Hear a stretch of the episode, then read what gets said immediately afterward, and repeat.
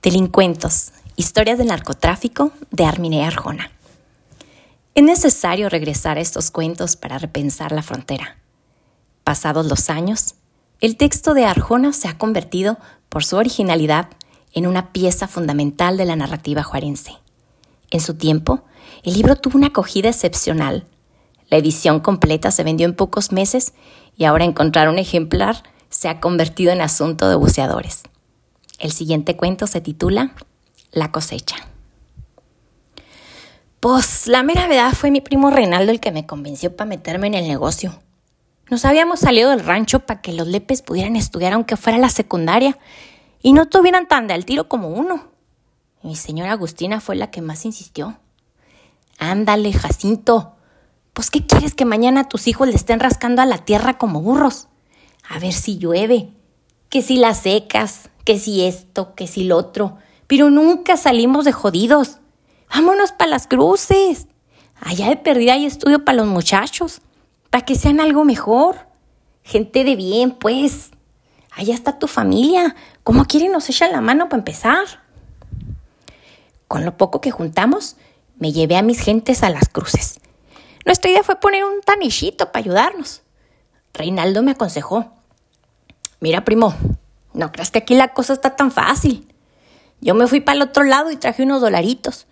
Ya mi tanisha está creciendo porque al fin conseguí permiso para vender cerveza. Eso es lo que de verdad deja. El trago nunca falla. Pero para eso necesitas una feria. ¿Cómo ves? Le he estado pensando mucho y ahora que estás aquí me he animado a proponerte un negocito. Está fácil, pero necesito a alguien de confianza. Alguien como tú. Alguien que no la vaya a regar. Pues, tú dirás, primo, yo solo quiero levantar a mi gente, tú sabes. Mira, tengo por ahí un compadre que me vende semilla muy barata, semilla de la buena. ¿Y qué va a sembrar? Pues muta, pues, algo que nos deje harto dinero para los dos. Tú pones la mitad y entre tú y yo hacemos los trabajos solos. Oye, pero eso está cabrón. No quiero acabar en la cárcel. No seas güey, ya tengo todo arreglado. No va a pasar nada, primo. Piénsale unos días y luego me dices si te animas. No, pues le anduve dando vueltas al asunto como una semana. Yo nomás quería ver a mis hijos sin esas hilachas, comprarles zapatos, darles escuela, empezar otra vida sin tantas miserias, pues. Con mucho sacrificio pusimos entre los dos cinco mil pesos para la dichosa semilla. Nos metimos en la troca de Reinaldo cuatro horas por el monte y todavía de ahí caminamos otras cuatro horas. Sembramos varios días en una sierra bien alta y escondida. Aquí no llegan ni los sardos, me dijo Reinaldo. Está re buena la tierrita. Regresamos tan cansados a las cruces como si nos hubieran pasado por el molino de Nixtamal.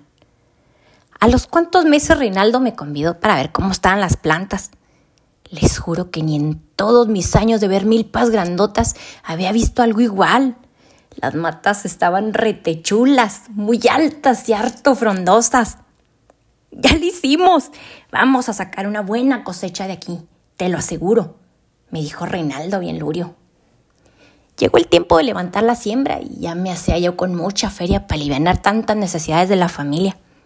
Subimos a la sierra y caminamos como pendejos.